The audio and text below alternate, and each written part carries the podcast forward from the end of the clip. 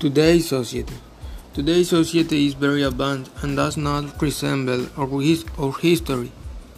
So tasks that have changed compared to before.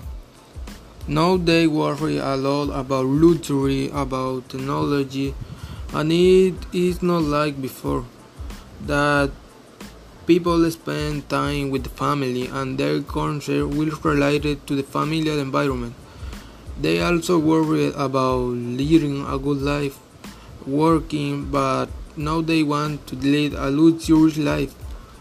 Today's society also seek uh, to enter to the industrial field, to have an income and with which to sustain itself. So they seek to be friends with the industry and become a partner in the industries. Today's society is also very corrupt in the political sphere.